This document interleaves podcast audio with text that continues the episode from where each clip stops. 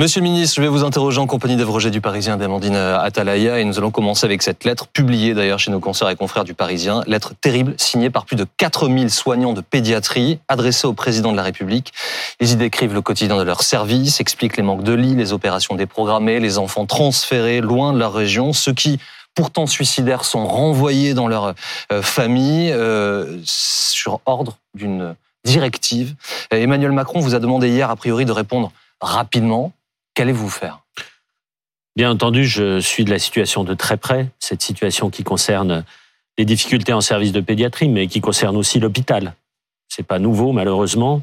Depuis des dizaines d'années, l'hôpital est maltraité et on arrive à une situation aujourd'hui avec une, une épidémie de bronchiolite qui est plus précoce que d'habitude, à peu près comme l'année dernière, mais plus précoce et qui arrive sur un hôpital qui est, j'ai eu l'occasion de le dire quand je suis arrivé à ce ministère, à bout de souffle, mmh. et sur lequel il faut faire un travail, euh, un travail de fond. Par rapport à la prise en charge des enfants, je crois qu'il y a une, première chose qui est importante à dire, c'est de dire aux parents, bien entendu, nous allons prendre en charge tous les enfants. Nous allons prendre en charge les enfants qui nécessitent d'aller à l'hôpital. Mais pour cela, il faut aussi que les parents, tout le monde, nous aide. Nous aide en évitant d'aller à l'hôpital quand c'est pas nécessaire en prenant aussi attache auprès des médecins traitants, en utilisant des gestes barrières. de la charge, parce que les pédiatres qui vous disent et les soignants, euh, ils disent euh, donnez-nous des moyens. Nous, nous allons continuer à nous occuper des enfants. Et là, vous nous dites je m'adresse aux parents. Les pédiatres, ils veulent que vous leur parliez à eux. Oui, je m'adresse aux parents d'abord, parce que c'est là que c'est important. C'est les parents aussi qui sont inquiets normalement, enfin quand leur enfant va pas bien. C'est à eux que je dis n'allez pas systématiquement aux urgences, appelez le 15 vous aurez un médecin qui va vous donner la, marche à suivre. C'est ce qu'on a fait cet été, ça a mm. bien fonctionné. Cette partie-là, les parents, c'est essentiel, c'est important. Bien sûr, les professionnels, je leur dis, on va s'occuper des problématiques que vous avez en pédiatrie comme dans le reste de l'hôpital. comment vous allez faire alors en pédiatrie concrètement?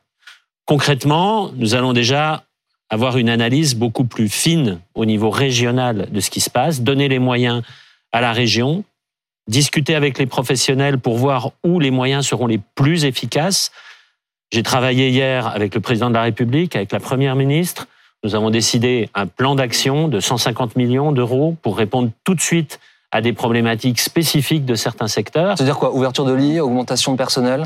Augmentation de personnel, c'est essentiellement cela, à condition que l'on trouve du personnel. Il faut refaire venir des gens à l'hôpital. Et dans ce cadre-là, j'en appelle aussi à cette solidarité au niveau des territoires qu'on a mis en place cet été, c'est-à-dire aussi les libéraux venir aider l'hôpital. Ça a marché cet été pour les urgences.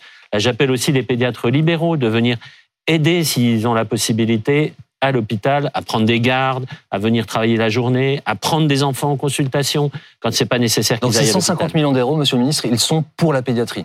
Ils sont pour les services en tension dans cette période hivernale. Bien sûr, la pédiatrie, mais la pédiatrie n'est pas le seul service en difficulté. Dans quelle région en particulier? Est-ce que l'Île-de-France ou c'est Pour la bronchiolite, toutes les régions sont touchées actuellement, sauf un petit peu moins le, sud-est de la France.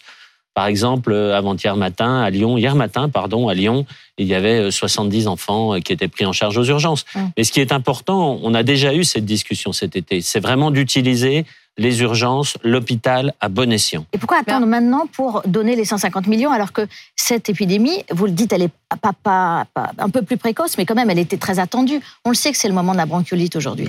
Alors la bronchiolite, habituellement, c'est plus tard. Mmh. Là, on le sait depuis 10-15 jours. J'ai déjà rencontré les professionnels depuis 15 jours sur le terrain. J'ai discuté avec tous les représentants de la pédiatrie. Nous avons commencé à dessiner des solutions, dont la solution, et ils en sont tout à fait d'accord, d'appeler prioritairement le 15 avant de se rendre aux urgences. Vous voyez qu'on est en train de, construire un petit peu. Il y a ce qu'on appelle les plans blancs, qui sont des plans pour l'hôpital, qui permettent d'organiser l'hôpital face à une problématique aiguë. C'est le cas à Bordeaux, qui a déclenché son plan blanc de niveau 2 pour que l'ensemble de l'hôpital se concentre sur la prise en charge des enfants. Nous avons des moyens de répondre et nous aiderons. quand vous dites, Monsieur Braun, euh, que vous conseillez aux parents d'aller voir euh, les médecins, les médecins disent, eux, qu'ils sont déjà débordés, les médecins traitants, les médecins de ville. Donc ça paraît être un cercle euh, un peu inefficace ou fermé. Alors ce n'est pas ce que j'ai dit. Hum. J'ai dit, euh, j'ai conseillé et je conseille aux parents d'appeler le 15, d'appeler le SAMU, où ils auront un médecin au téléphone qui leur donnera les bons conseils et qui les orientera au bon endroit. La bronchiolite est majoritairement une pathologie bénigne qui est prise en charge par les médecins généralistes. Cet été, les collègues médecins généralistes, libéraux, se sont mobilisés, prenaient, en prenaient des, des patients relevant des urgences. Pour la première fois cet été, grâce aux mesures que j'ai prises en début d'été, nous avons une diminution de la fréquentation des passages aux urgences, avec une meilleure prise en charge des patients. Donc oui, je conseille aux gens d'appeler le 15, d'appeler le SAMU au lieu de se diriger tout de suite vers les urgences. Et je rappelle que vous êtes vous-même urgentiste hein, de, profession. Mais Monsieur Braun, je, me mets à la place des, mm. des 4000 signataires de cette lettre terrible. Ils vous écoutent là ce, ce midi j'ai pas l'impression que vous leur répondez directement. J'ai pas l'impression que vous répondez à la, nature, à la caractérisation de, leur urgence. Vous leur dites, on a entendu, mais on va demander aux parents de faire attention. Eux, ils vous parlent pas de l'épidémie de, bronchiolite. Ils vous disent, on a des enfants suicidaires qu'on ne peut plus traiter. On doit déprogrammer des opérations pour des cancers sur des enfants. Et vous leur dites, on va donner de l'argent à tout le monde. Faites un effort. Et plan blanc, plan blanc, c'est pas plus de moyens, hein, c'est plus de contraintes. Non, alors Déjà, j'ai pas dit on va donner de l'argent à tout le monde. On va donner de l'argent et on va mettre de l'argent là où ça va permettre de débloquer des situations. Le plan blanc, c'est pas plus de contraintes, c'est simplement une redistribution à l'intérieur de l'hôpital mm. pour qu'on se concentre sur certaines problématiques. C'est ce qu'on a fait dans les crises précédentes. Ça fonctionne. On sait que ça fonctionne, on va le faire. Maintenant, ce que je, je réponds aux pédiatres, mais mais pas que aux pédiatres, pas que aux professionnels de la pédiatrie, à l'ensemble des professionnels de l'hôpital. Je dis, on a un problème de lits qui ferment parce qu'on manque de personnel. C'est pas qu'on ne veut pas en recruter, c'est qu'il n'y en a plus actuellement. Que des gens ont quitté l'hôpital en post-Covid, ils ne veulent plus y retourner. Mon, ma mission, une de mes priorités, c'est de rendre de l'attractivité au métier du soin. Augmenter les salaires, par exemple? Ça peut être dans le cas, mais surtout rendre, rendre ce métier de soignant, lui redonner sa vraie consistance. Et sa vraie consistance, ce n'est pas de faire 50% de travail administratif.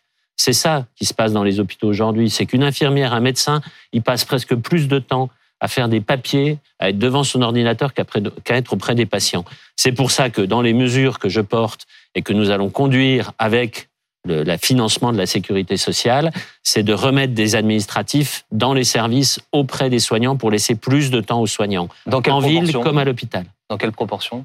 Tous les administratifs qui sont dans les établissements doivent être au plus près du soin. Il faut redonner du sens au service, du sens au métier du soin. Euh, euh les métiers, l'attractivité, elle est aussi liée au salaire. Hein. Enfin, mm. Au-delà de la vocation, on travaille pour, euh, pour vivre. Euh, il n'y a pas eu, par exemple, dans le projet de loi de la sécurité sociale, le projet de budgétaire, il n'y a pas eu de revalorisation de la permanence de soins en pédiatrie. pour les gens qui nous regardent, en gros, ce sont les gens qui travaillent la nuit, les jours fériés. Il n'y a pas eu de revalorisation. C'est très important pour les gens qui travaillent en, en pédiatrie. Est-ce que là-dessus, vous êtes prêt à faire quelque chose? Écoutez, c'est important pour les gens qui travaillent à pédiatrie. J'ai travaillé la nuit toute ma carrière, c'est mm. important pour tout le monde. Bien sûr, mais là en l'occurrence on parle de, du sujet pour tous les services qui travaillent la nuit. Il y a cette notion de pénibilité du travail de la nuit, c'est un de mes objectifs, je l'ai annoncé. Nous travaillons dans le cadre du Conseil national de la refondation en santé sur la reconnaissance de la pénibilité. Nous l'avons fait lors des mesures d'été en doublant l'indemnité de mm. nuit en multipliant par deux ce que les infirmières et les aides-soignantes avaient la nuit précédemment. Donc, nous avons déjà hein. agi en ce sens. C'est 0,34 centimes de l'heure. Hein. Non, mais c'est pas beaucoup, mm. mais c'est doublé. Mm. Ça n'a jamais été fait. Et je me permets quand même de rappeler que l'année dernière, le Ségur de la santé, quoi qu'on en dise, c'est 19 milliards d'euros qui ont été mis à l'hôpital avec une revalorisation des salaires de 183 euros à presque 500 euros pour une sage-femme. Donc des actions ont été conduites. Je continue dans cet axe-là. Alors malgré ces actions, euh, il y a des, des, protestations et par exemple le personnel, les soignants des urgences du CHU de Nantes qui viennent de voter une grève illimitée. Mhm. Euh, il y a par ailleurs, surtout dans les petites villes d'ailleurs, des, des services d'urgence qui sont fermés temporairement. Qu'est-ce que vous leur répondez précisément euh, à ces soignants-là? Les services d'urgence fermés, il y en a quatre sur plus de 650. Et ce sont pour la moitié des services qui sont rattachés à des cliniques. Je crois qu'il faut qu'on remette les choses là aussi pour répondre aux besoins des Français. C'est ça qui est important. C'est arrêter de penser qu'en mettant des services d'urgence partout, on va régler les problèmes. Il faut qu'on mette les services d'urgence là où on en a besoin. Il faut que les services d'urgence se concentrent sur ce qui est leur métier. On a doublé la fréquentation des services d'urgence en, un peu plus de dix ans. On n'a pas doublé les malades graves. J'ai vécu ça sur le terrain depuis 30 ans. On n'a pas doublé les malades graves. Simplement, le réflexe urgence est devenu un réflexe quand on n'avait pas de solution, voire même un réflexe primaire. Or, la majorité de ces cas sont pris en charge par les médecins généralistes. Je le redis, cet été, nous avons eu une action avec les collègues généralistes. Ils ont pris en charge beaucoup plus de patients et on a diminué la fréquentation des urgences. Oui, mais pardon, Ça, monsieur le ministre, les, les- Français n'y vont pas pour, ouais, mais ils n'y vont pas par dispose, plaisir voilà. euh, aux, urgences. Et on y reviendra, mais il faut parfois, c'est le cas à Paris, je parle de ce que je connais, mais c'est le cas un peu partout en France, une semaine pour rendez-vous chez un généraliste. Une semaine, dix jours. Et je parle même pas des spécialistes. Vous connaissez le sujet par cœur. Parfois, c'est une année. Donc les Français, ils vont pas aux urgences pour le plaisir de s'y rendre. Non, mais quand ils vont aux urgences, ils verront pas un spécialiste si ce n'est pas urgent. Donc il y a quelque part un dysfonctionnement du système, et c'est bien pour ça que je redis, quand vous avez une situation que vous considérez comme urgente, appelez le SAMU. Je vous donne un exemple très simple. Vous avez mal dans la poitrine. Moi, ça m'est arrivé, j'ai fait un infarctus pendant une garde. Au début, je me suis dit, non, ça peut pas être ça. J'ai traîné un peu. Alors que je suis professionnel, je connais. Bon, puis au bout d'une demi-heure, je me suis dit, oui, c'est quand même ça, donc il faut que j'aille me faire prendre en charge par les collègues cardiologues. Mais vous avez mal dans la poitrine. C'est une crise d'angoisse ou c'est un infarctus? Et vous êtes capable de me dire la différence. Si c'est une crise d'angoisse, on va vous dire, euh, détendez-vous, on va vous donner une consultation l'après-midi. Au téléphone. Si c'est un infarctus, oui. Si c'est un infarctus, on va vous envoyer une équipe de réanimation. Si vous vous précipitez aux urgences, un, si c'est un infarctus, vous allez perdre du temps. Deux, si c'est une crise d'angoisse, vous allez inutilement aller aux urgences. C'est bien pour ça que cette régulation médicale, qui est quelque chose qui fonctionne bien, 28 millions d'appels par an, Mmh. va pouvoir vous permettre, et aux Et- médecins que vous avez au téléphone, de vous dire, vous faites ci, vous faites ça, je vous prends en charge de telle Mais ce façon. qu'il y a, Monsieur Braun, c'est qu'on parlait au départ d'une grève dans un CHU Oui. et que dans, dans vos réponses, et vous, vous relativisez euh, à chaque fois un petit peu les problèmes, vous essayez de les remettre en perspective. Mais les problèmes s'ajoutent les uns aux autres parce qu'il y a par ailleurs, par exemple, des biologistes et des laboratoires d'analyse qui menacent aussi de se mettre en grève contre les économies qu'on leur demande, les étudiants en médecine qui sont euh, en colère, le personnel hospitalier. Est-ce que vous craignez pas qu'il y, ait- qu'il y ait un agrégat, que ça finisse par exploser et qu'il y ait, qu'il y ait un conflit social en quelque sorte? Je suis le premier, quand je suis arrivé, à avoir dit que le système de santé n'allait pas bien, qu'il fallait rénover ce système de santé, se concentrer sur la réponse aux besoins de santé et non pas continuer à travailler sur l'offre. Effectivement, il y a d'émergence de problèmes multiples. Le problème des urgences, il n'est pas nouveau. Moi-même, il y a deux ans, auprès d'Agnès Buzyn, j'avais sonné l'alarme sur les difficultés des urgences qui étaient toutes Oui, en grève. Donc c'est pas un une problème. réponse satisfaisante pour eux de juste entendre que ce n'est pas nouveau, puisque Non, maintenant non, que vous êtes en poste, ils veulent Si je vous dis que c'est pas nouveau, si je vous dis que c'est pas nouveau, c'est parce que je Mm. connais le sujet. Oui. Et je sais pourquoi les urgences sont en difficulté. Je viens de vous l'expliquer. Mm. Parce que trop de gens vont aux urgences alors qu'ils pourraient être pris en charge ailleurs. Parce qu'il y a des difficultés de lits dans l'hôpital pour hospitaliser les patients à partir des urgences. multiples, Comment calmer ces colères multiples C'est justement la refondation de ce système qu'on a construit depuis les années 60-70 sur de mauvaises bases parce qu'on avait plus de moyens par rapport aux besoins. Maintenant, ce n'est plus le cas. Il faut se concentrer pour répondre à ce qu'attendent les Français. Est-ce que le budget qui a été voté, qui est passé là en 49.3, enfin qui n'a pas été voté, hein, qui est passé Mhm. grâce à, euh, au 49.3, il répond à ça? Oui, le budget qui est dans le, le projet de loi financement de la Mhm. sécurité sociale, c'est un nom un petit peu barbare, mais Le en fait, qui est- PLFSS. voilà, qui est l'argent euh, que l'État met dans la sécurité sociale pour les Français. J'ai quatre objectifs dans ce dans ce projet en fait. J'ai un objectif sur la prévention, on en parlera peut-être, Ouais. qui est essentiel. La prévention qui va agir pour les 15 ans qui viennent, qui va pas agir tout de suite, mais qui est vraiment essentielle si on veut garder notre système de santé. Dans la prévention, un cas très ciblé sur la santé des femmes. La lutte contre les inégalités d'accès à la santé, quelles que soient ces inégalités. On parle sans arrêt des déserts médicaux, mais il n'y a pas que cela. Mm. Il y a des inégalités territoriales, donc Mm. les déserts médicaux, il y a des inégalités financières, il y a des inégalités de société. Quand on a un handicap, quand on est en perte d'autonomie, on a moins accès au système de santé. C'est absolument euh, inadmissible. Soutenir l'hôpital et l'attractivité de l'hôpital, on en a euh, rapidement parlé. Et puis euh, avoir euh, remettre un peu, alors c'est un grand mot, mais remettre de l'éthique au sens vraiment euh, savoir pourquoi on est là, pourquoi on soigne au centre du dispositif, en particulier avec les actions euh, qui sont menées et qui, que le- je vais conduire euh, l'année prochaine sur l'intérim médical et dans la poursuite euh, de ce que Stéphanie Rist, euh, la députée qui, qui est d'ailleurs là, a lancé dans une loi ça, veut dire, ça veut dire mettre fin à l'intérim médical pour que ceux qui sont intérimaires ne gagnent pas plus que ceux qui sont en permanence dans les hôpitaux, c'est ça? L'intérim médical est une bonne chose quand on l'utilise ce pourquoi il est là, c'est-à-dire remplacer un soignant pendant des congés maternité, une maladie, etc. Maintenant, on a un intérim que j'appelle cannibale, Ouais. c'est-à-dire des gens qui ne font plus que ça. 20% des postes médicaux dans les hôpitaux publics, c'est de l'intérim. C'est la loi du marché. Je ne suis pas là pour aller dans la loi du marché. Je suis là pour répondre aux besoins de nos concitoyens. Pour revenir à l'Assemblée, comment vous jugez euh, le fonctionnement de l'opposition? Vous, vous êtes urgentiste, il faut aller vite. Est-ce que vous n'avez pas le sentiment que les oppositions ont plutôt tendance à vouloir ralentir et même faire de l'obstruction? Écoutez, la, la santé, c'est quelque chose de sérieux. Voilà. Les postures des uns et des autres prises en, que l'on voit dans l'hémicycle ne sont pas à la hauteur des enjeux. C'est que vous les avez trouvés absolument pas constructifs, c'est ça? Il y a un travail très constructif qui a été fait dans la commission qui s'occupe des affaires sociales, d'ailleurs dont la, la, députée Stéphanie Rist euh, assure euh, le fonctionnement. Vraiment, un travail très très sérieux a été fait sur des amendements en prenant en charge aussi des amendements proposés par l'opposition à nombre égal. C'était constructif, c'était très bien. Dans l'hémicycle, on est avec des postures. Ces postures vraiment ne, répondent pas à ce que les Français attendent sur le système de santé. Vous savez, si vous, si vous attendez que je sois un, ministre des, petites phrases ou des bons mots, vous allez être déçu. Moi, je suis là pour agir. Vous étiez prêt à débattre pourtant. Vous, aviez envie de débattre, vous l'avez dit J'ai envie de débattre, bien sûr. J'ai mm. envie de débattre sur le fond. J'ai envie de débattre sur pourquoi nous sommes là, pourquoi moi j'ai accepté cette fonction pour transformer notre système. Alors justement, deux, questions très précises. voilà, rapidement, Amandine. Euh, est-ce que euh, pour faire des économies, certains médicaments pourraient être déremboursés ou moins bien remboursés? Et si oui, lesquels? Parce que on en entend parler, mais c'est flou pour l'instant. Oui, c'est flou parce que il n'y a pas de substance derrière. Il y a des économies à faire, bien entendu, parce que euh, ce gouvernement ne veut ni augmenter les impôts, ni diminuer les remboursements pour nos concitoyens. Ce gouvernement. Non mais oui, ce gouvernement, mon gouvernement, nous, ensemble, avec la Première ministre, avec les autres votre ministres. avis sur les médicaments? Mon avis sur les médicaments. Est-ce que c'est un bon endroit sur lequel faire des économies euh?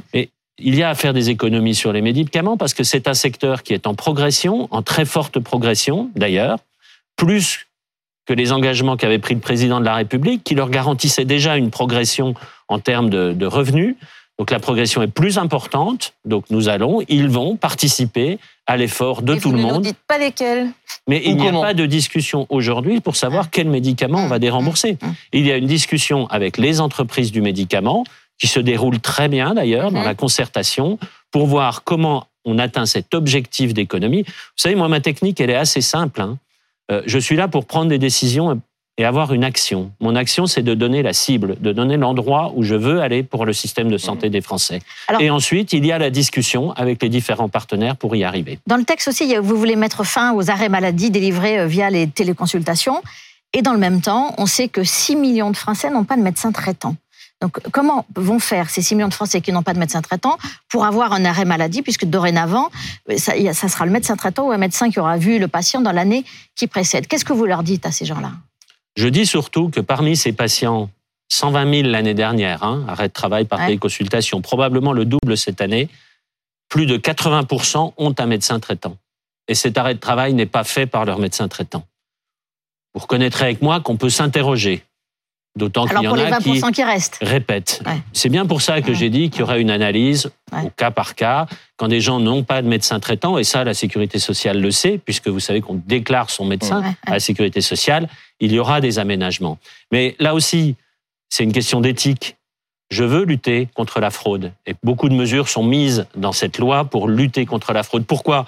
Parce que la fraude pénalise Mais alors, les si, elle est minime, cette fraude, c'est ce que vous dites, euh, pourquoi est-ce que vous en avez fait une mesure euh, urgente et symbolique si ça concerne euh, si peu de Français cette ah, Je ne considère pas que 240 000 Français, ce soit minime. 80% hmm. de 240 000 Français, c'est loin d'être minime. Donc non, ça. Il y a tous ceux aussi qui sont dans les déserts médicaux oui, mais c'est pas cela. 80. Alors, accès, euh, vous avez deux questions. On parlait là de la téléconsultation, des arrêts de travail. Je pense vous avoir répondu. Après, nous avons une problématique de 6 millions de Français qui n'ont pas de médecin traitant. Alors, Monsieur le Ministre, pardonnez-moi, mais cette question, nous allons y revenir juste après la courte pause que nous allons faire immédiatement.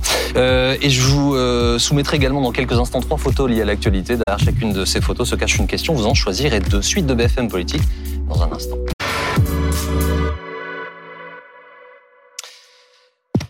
Le ministre de la Santé et de la Prévention, François Braun, est notre invité dans BFM Politique ce dimanche. Monsieur le ministre, je vous montre euh, trois photos maintenant. Elles vont apparaître derrière moi. Derrière chaque photo se cache une question liée à l'actualité. Vous allez pouvoir en choisir deux.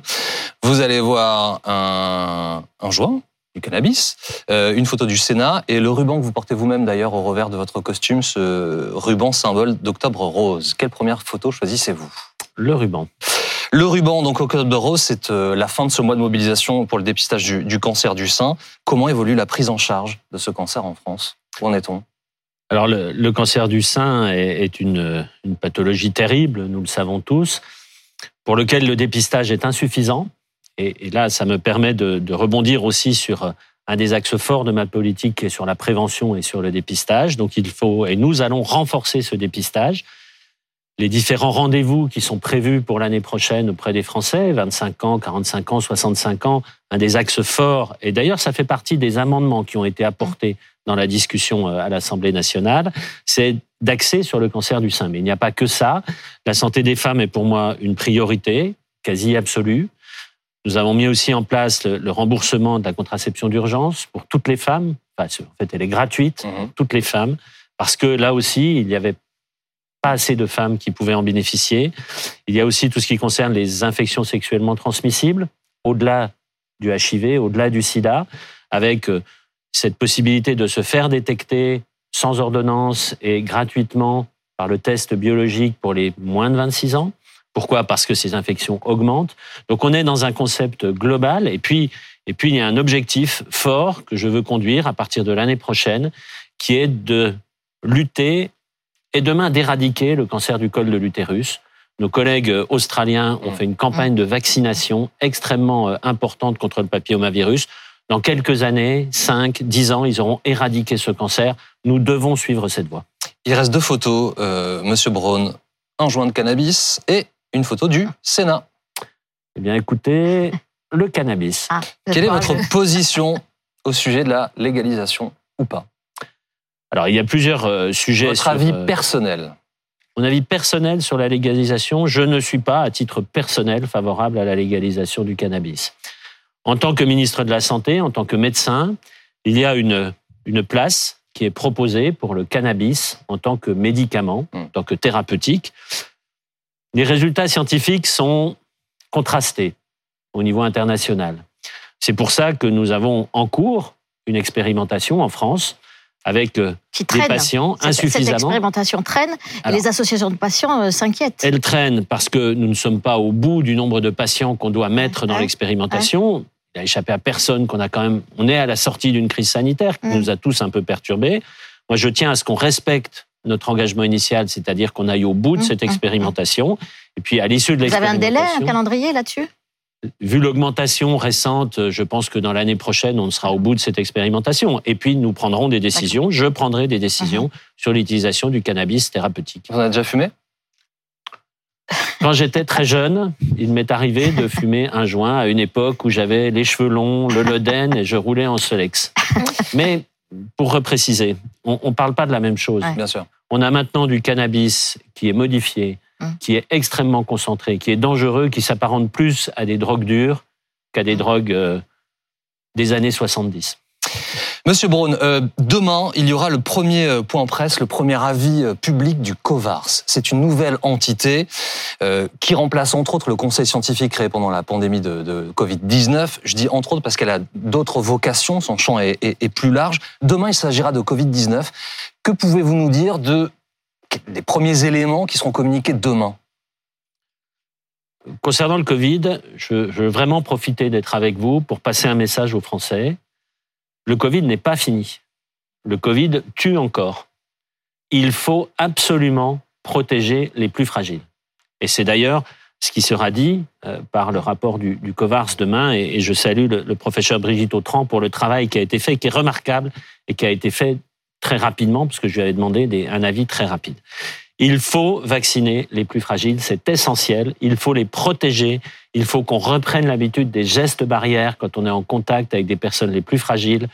Le masque quand on est dans les transports en commun, les uns sur les autres. Il faut absolument que l'on continue dans cet axe-là. La vaccination, le masque, Toujours les le plus de lavage de 60 ans, pas avant. Toujours la vaccination Les des plus de fragiles. 60 ans. Oui. les fragiles, plus de 60 ans, Mm. A fortiori encore plus au-delà de Mm. 80 ans, Mm. et puis les personnes qui ont des problèmes d'immunité. Mm. Et il y a une chose quand même qu'il faut bien comprendre, c'est que ces mesures barrières, elles marchent sur la bronchiolite, elles marchent sur la grippe. Donc, faites-vous je vacciner. rebondis sur le masque dans les transports que vous souhaitez, Oui. mais c'est une mesure que le gouvernement a supprimée au, au printemps dernier. Et beaucoup de médecins ont dit euh, c'était une décision politique pour faire plaisir aux Français. C'était Oui. beaucoup trop tôt, ça met les Français en danger. Est-ce que vous la regrettez? Est-ce que vous pensez que ça complique en tout cas aujourd'hui la situation? Je suis, je suis vraiment désolé d'être amené de dire ça, mais le nombre de bêtises qu'on a pu entendre pendant cette crise Covid, excusez-moi, mais c'est quelqu'un qui était sur le terrain en première ligne qui vous Mhm. le dit. On a entendu tout et n'importe quoi. Donc il faut revenir à des choses réelles, des choses pratiques. La loi d'urgence sanitaire s'est éteinte au printemps. Mhm. C'était dans ce cadre-là, c'est normal qu'elle ait terminé. Pour autant, ça ne veut pas dire qu'il faut continuer à être prudent, qu'il faut continuer à protéger les plus fragiles. Donc oui, dans les transports sanitaires, quand il y a beaucoup de monde, dans les En transports commun. En commun. en commun, excusez-moi, mais dans les transports sanitaires aussi. Dans les transports sanitaires aussi, puisque vous êtes au contact, là, pour le coup, Mm. des gens les plus Ouais. fragiles. Et ça rejoint d'ailleurs les mesures barrières à l'hôpital et au niveau des Mais soignants. L'obligation, Mhm. c'était tout aussi simple Non, mais on- que l'incitation. non, je pense que enfin, je- moi, je fais confiance aux Français. Mm. Je veux dire, Et vous plus, savez, les Français savent ce qu'est la crise, ce qu'est le Covid maintenant. Ça mais fait les deux Français ans. sont fatigués aussi, donc c'est vrai que si on leur laisse le choix, vous voyez bien dans les transports en commun, très peu le portent. Mais Écoutez, moi, je suis d'un caractère, un, à discuter jusqu'à certaines, certaines limites, deux, à faire confiance aux Français.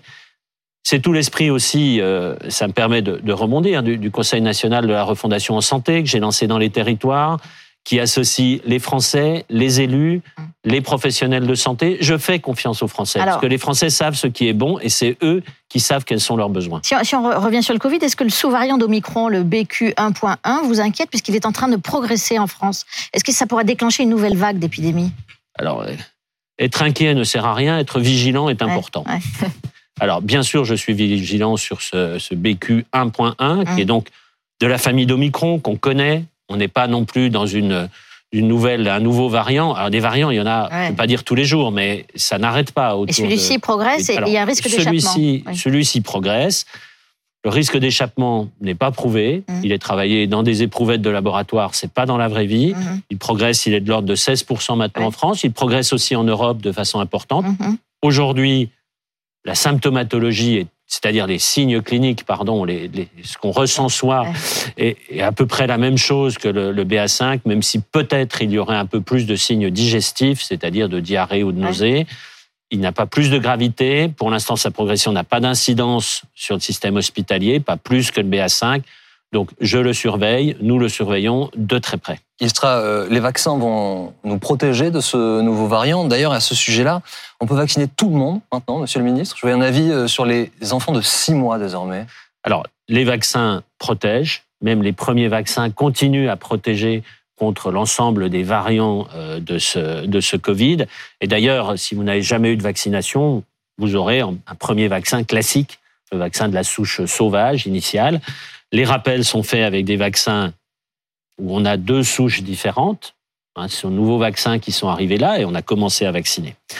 En ce qui concerne la vaccination des, des tout petits, puisqu'on Mhm. parle des, Mhm. des six mois, euh, l'Europe a donné sa, sa validation à un vaccin euh, Pfizer, d'ailleurs, euh, pour les tout petits. J'attends la validation française. L'HAS donnera son avis et je suivrai l'avis des scientifiques. Vous disiez tout à l'heure, les médecins ont dit beaucoup de bêtises, certains d'entre eux, sur le Covid. La gestion des politiques est aussi aujourd'hui scrutée et euh, Édouard Philippe a été convoqué, l'ancien Premier ministre en charge à l'époque, par la Cour de justice de la République. Il est placé euh, sous le statut de témoin assisté. Quel regard vous portez sur le fait euh, qu'un ancien Premier ministre doive s'expliquer de sa gestion d'une pandémie mondiale devant la justice? Je pense qu'il est normal que les Français demandent de la transparence sur la gestion de cette crise euh, Covid. La justice va faire son travail et c'est tout à fait normal. Maintenant, je, je veux repositionner les choses deux ans et demi en arrière, si vous me permettez, parce que on a toujours tendance à interpréter avec ce qu'on sait maintenant et pas dans quelle situation on était les deux ans et demi en arrière. J'étais au front, vous le savez, vraiment en première ligne. Et cette crise, en tant que soignant de première ligne, qui a eu des, des Covid dans les mains, c'est le moins qu'on puisse dire, où je rentrais tous les soirs à la maison en me disant est-ce qu'on va mourir ou est-ce qu'on va pas tous Mm. mourir? C'était ça la situation au départ. hein. Eh bien, la crise a été bien gérée, je dois le dire, d'un point de vue politique.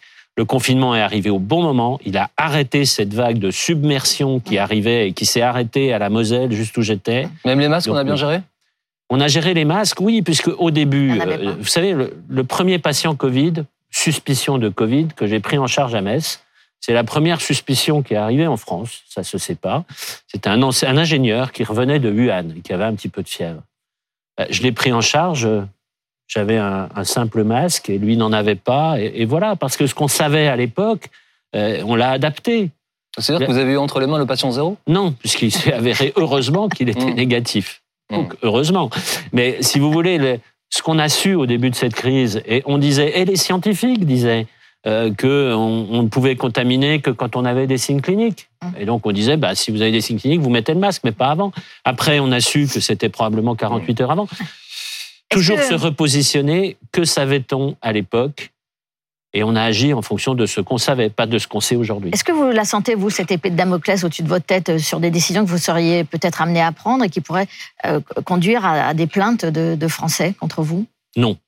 Vous n'y pensez pas? Absolument pas. Vous savez, j'ai fait, euh, j'ai exercé pendant 30 ans le métier d'urgentiste et en particulier euh, pendant plus de 20 ans de responsable de SAMU. Mm. Responsable de SAMU, on a tous les jours des gens, alors on parle de plaintes, Mm. ou de doléances, je ne sais pas comment il faut Mm. dire, mais tous les jours. Ouais. On a régulièrement la police qui vous appelle pour venir saisir des bandes enregistrées, etc. Ouais. Je ne veux pas dire que c'est Mais vous n'avez jamais eu, vous de perquisition euh, chez vous, comme Olivier Véran, ministre de la Santé, Mm. pendant Non. la crise du Covid, Non. à cause de ces plaintes devant la CGR. Mais si euh, des gens... euh, Ça, je, pas je parlais, excessif selon vous, Je justement parlais de transparence. C'est normal, la transparence, et chacun fait son travail. Moi, je fais mon travail en tant que ministre de la Santé. Je vais continuer à le faire et je ne me laisserai pas perturber par ce genre de considérations. Une précision, Monsieur le Ministre, et une question liée euh, au, au Covid. La précision, la vaccination pour les enfants de 6 mois, vous me dites je suivrai l'avis. Euh, vous y êtes favorable, vous? De la haute autorité de santé. Oui. Moi, je, très honnêtement, je n'ai aujourd'hui pas d'avis, si ce n'est que l'Europe a validé le fait que ça vienne sur le marché. Mm. Donc, Vous attendez des arguments très favorables. Après, quelle est la population fragile? Je reviens toujours là-dessus. Les enfants de six Oui. mois qui auraient des pathologies immunitaires, Mm. peut-être, Mhm. peut-être. Mais j'attends l'avis des autorités scientifiques. Euh, autre question, parce qu'avec cette pandémie, nous avons tous découvert des termes scientifiques, on s'est tous un peu mis à, à lire euh, ces sujets-là, et nous avons découvert l'ARN messager, Mm. qui a été présenté à un moment donné comme une forme de potentiel miracle pour nous sortir de la pandémie, mais aussi pour d'autres applications, et je pense notamment à la lutte contre le cancer. On en est où de ça? Alors, c'est une, euh, c'est une des questions que j'ai posées au COVARS, justement. Donc, ce comité scientifique qui a maintenant un, un rôle élargi par rapport à, à ce qui existait avant. Il doit se, se préoccuper de la santé globale. Vous savez, on utilise beaucoup ce terme anglais de One Health, qui est un peu difficile à traduire. Une santé. On parle de une seule santé. Ça veut dire la santé des végétaux, des animaux, la santé humaine. On a bien compris avec cette crise que un virus chez l'animal pouvait passer chez l'homme. On a bien compris cet été qu'avec le dérèglement climatique, il y avait des incidences sur la santé, que ce soit la fumée des feux de forêt, que ce soit la sécheresse, que ce soit euh, la contamination éventuellement de l'eau. Donc, on comprend bien maintenant qu'il y a un concept tout à fait global. Dans ce concept global, il y a la place de l'ARN messager, des vaccins déjà, ARN messager, dans l'avenir, dans les années qui viennent. L'ARN messager, pour expliquer, c'est un petit peu comme, euh, comme euh, une voiture qui irait euh, dans l'organisme déposer euh, le médicament au bon endroit, si on veut faire, si on veut faire simple. C'est très séduisant d'un point de vue euh, intellectuel. Les résultats en laboratoire commencent à être intéressants. Maintenant, il faut passer à la vraie vie parce que ce qui intéresse les Français, ce qui m'intéresse, c'est ce qui va améliorer la situation au quotidien. Le champ est immense. Ça veut dire, pour être concret, que le, vaccin contre le cancer, parce qu'il était question de ça, c'est possible, on y pense? L'ARN messager nous ouvre un champ Mm. tout à fait nouveau, mais pas que le cancer. Euh, toutes les autres maladies pour lesquelles on pourrait peut-être avoir un Mm. vaccin. Je rappelle que le paludisme, on n'en parle pas, ça tue des millions de personnes dans le monde par an. C'est une maladie terrible. Donc, on a une possibilité. On voit bien que les À quelle scientifiques échéance nous C'est emmènent. c'est une, une question de dizaines d'années, d'années, de C'est mois bien la question que j'ai posée au Mm. COVARS. Alors, je leur laisse un peu plus de temps pour répondre à cette question, Ouais. mais en tout cas, j'attends des réponses euh, dans les mois qui viennent. Euh, je, je- je voudrais revenir à une considération un peu plus large, Monsieur Braun, euh, mais qui fait écho sans doute à ce que beaucoup de, de nos concitoyennes et concitoyens pensent. Trouver un médecin généraliste, j'en parlais tout à l'heure, trouver un spécialiste en France, c'est un enfer. En 2023, Comment est-ce que c'est possible? Le comment est assez simple. On a fait ce numerus Ouais. clausus il y a des années, et d'ailleurs, euh, certains nombres de parlementaires présents dans l'Assemblée qui nous reprochent ça étaient Mhm. déjà là quand on a voté ces lois. Donc je veux que chacun aussi euh, regarde et, et balaie devant sa porte. À l'époque, c'était peut-être une bonne décision. Non, c'était Ah, une mauvaise décision. Et tous les professionnels de santé étaient contre. J'ai même manifesté quand j'étais étudiant contre cela. Ouais. Alors, est-ce que ça va durer encore des années et des années de euh, attendre six mois pour voir un, un ophtalmo, euh, d'attendre trois semaines pour faire un IRM Le président de la République, fort heureusement, a fait tomber ce numerus clausus Mm. lors du mandat précédent. Enfin, pas a- complètement, pardon de vous interrompre, mais ça dépend de la, la capacité des facultés à accueillir le nombre d'étudiants. Donc, c'est pas libéralisation totale du nombre d'étudiants médecins. Vous voulez pas avoir demain un médecin totalement incompétent parce qu'on aura complètement ouvert les portes et en ouais. disant vous pouvez faire médecine en trois ans. Ah. Enfin, je veux dire, il faut aussi euh, remettre les choses dans leur ordre. Ce numerus clausus qui bloquait l'extension a sauté. Ce numerus apertus Voilà. A augmenté de 13% les étudiants en médecine. oui, quand même, 13%, c'est quand pas- même, c'est pas, c'est pas C'est n'importe pas quoi. open bar, quoi. Mm. Oui, mais il faut quand même que la formation soit de qualité. Mm, Et ça rejoindra peut-être la question de cette quatrième année. Mais Justement, que la formation avez, euh, doit être de qualité. C'est ça l'objectif. Donc, il faut être très clair. Moi, je ne vais pas raconter aux Français qu'il y a une solution miracle, qu'on va ouvrir les vannes Voilà. des facultés, des écoles d'infirmières, enfin des instituts d'infirmiers, et qu'on va résoudre le problème en deux mois. Ce n'est pas vrai. Mm. Il n'y a pas une seule solution, il y a une palette de solutions. Et c'est bien cela qu'il y a dans cette loi de la sécurité sociale. Alors, qu'est-ce qu'il faut faire? On va combattre, si je peux m'exprimer comme ça, avec les troupes à notre disposition.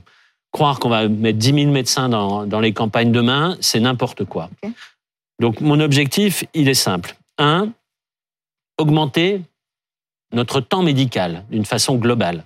Augmenter ce temps médical disponible pour soigner les gens, c'est un, permettre aux jeunes retraités de continuer à exercer. Ils l'ont fait, on l'a fait pendant le Covid, ça a très bien marché.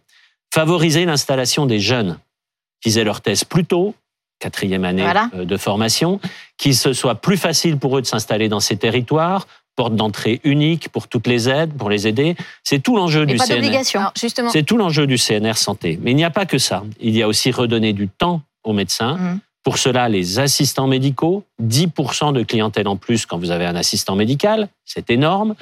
Là aussi, le travail partagé avec les professionnels de santé.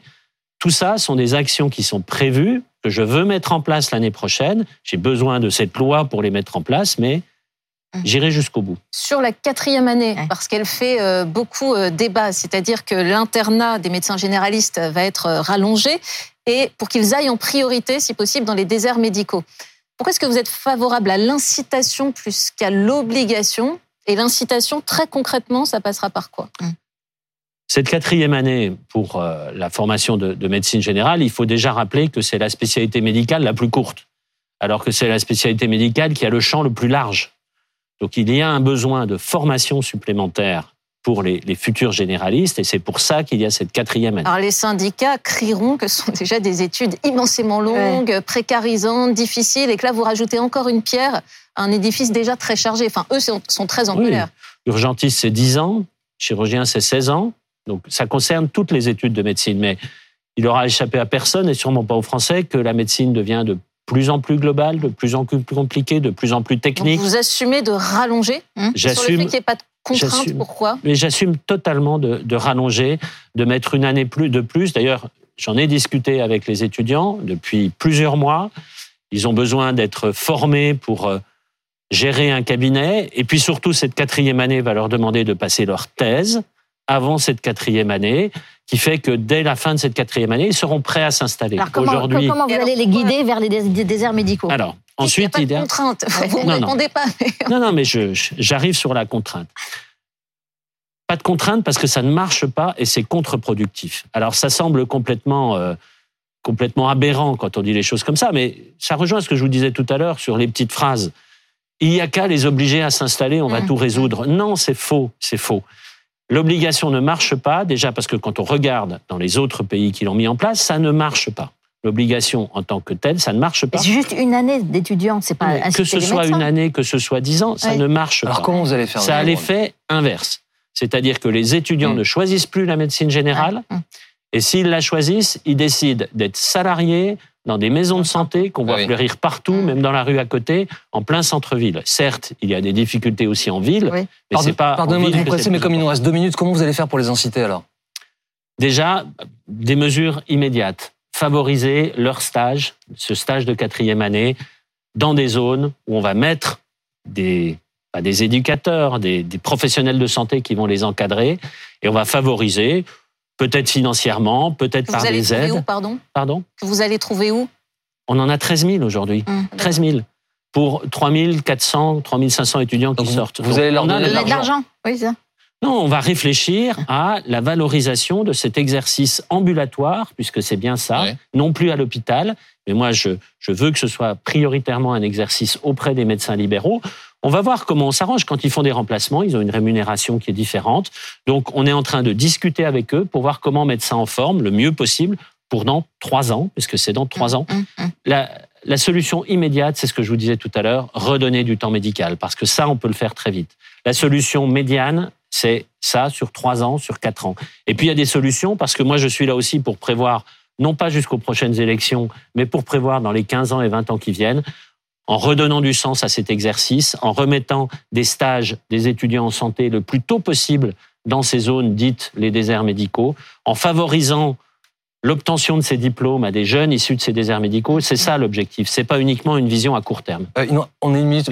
Le paracétamol. euh, Ah oui, alors euh, l'agence du médicament, alertée par les pharmaciens, a dit on peut plus donner plus de deux boîtes sans prescription. Est-ce qu'on aura suffisamment de doliprane ou d'efferalgan pour passer l'hiver, monsieur le ministre? Oui.